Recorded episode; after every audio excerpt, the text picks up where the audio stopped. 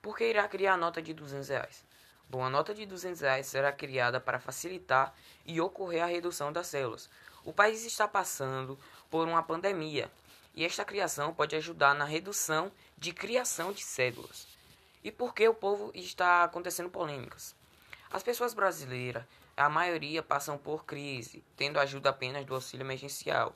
Elas pensam que quando isso acabar, sua crise irá continuar, tendo assim uma maior dificuldade de obter essa cédula.